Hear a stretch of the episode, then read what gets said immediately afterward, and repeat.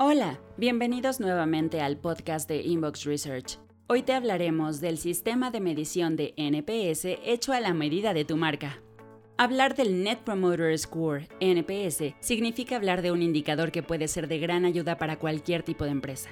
La simplicidad de este indicador es tal que puede parecer sumamente sencillo o un esfuerzo que no arroja frutos. Sin embargo, es todo lo contrario. El NPS puede ser el inicio de resultados prósperos para una compañía, puede ser el cambio de rumbo hacia una gran experiencia del cliente y hacia muchas ventas futuras, pero para que esto ocurra se deben considerar algunos temas. El proceso ideal. El NPS necesita de ciertos elementos para funcionar con precisión. El primero de ellos es que sea rápido, para que el cliente no opte por contestar las preguntas sin razonarlas o sin haberlas vivido antes. Mientras tanto, también se necesita que el proceso sea amigable y sencillo. Sencillo de entender.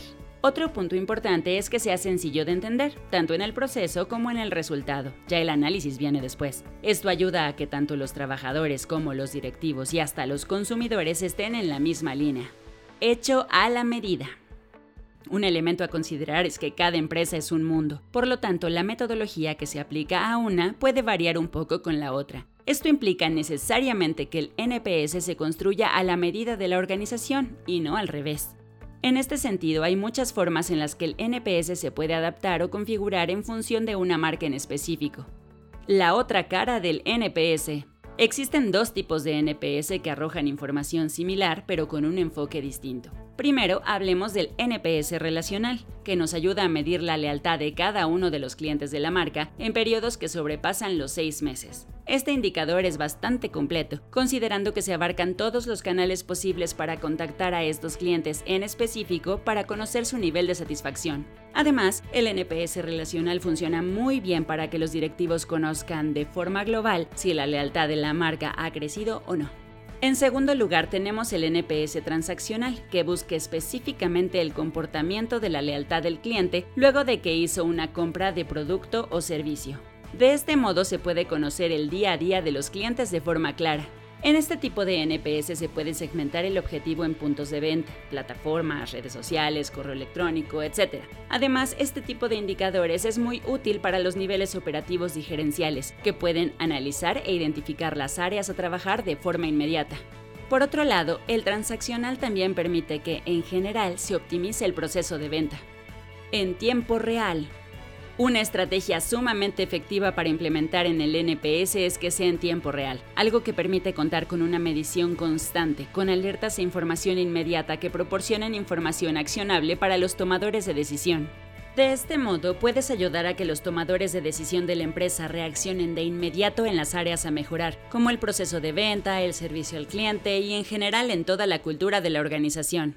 Además, no se trata solamente de arrojar alertas, sino también de aprovechar la rapidez con la cual se detectan las carencias para reducir el tiempo de implementación de las estrategias de mejora y poder convertir detractores en promotores.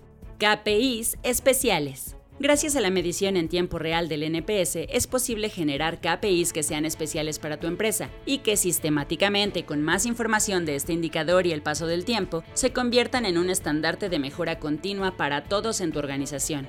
Este es uno de los beneficios de usar este indicador de forma permanente, ya que cada empresa es única y el NPS permite que se mejore con rapidez. ¿Y cómo funciona? A todo esto, ¿cómo es que funciona el indicador del NPS? Es algo sencillo. Se trata de identificar cuáles y cuántos son tus clientes fieles, pasivos y detractores. De este modo se resta el porcentaje de clientes detractores a los fieles, y esa cifra es tu indicador NPS. No obstante, ese no es el único resultado positivo de usarlo, sino que te permite tener una nueva perspectiva del desempeño de tu compañía para poder ajustar a tu organización y mejorar la experiencia de tus clientes.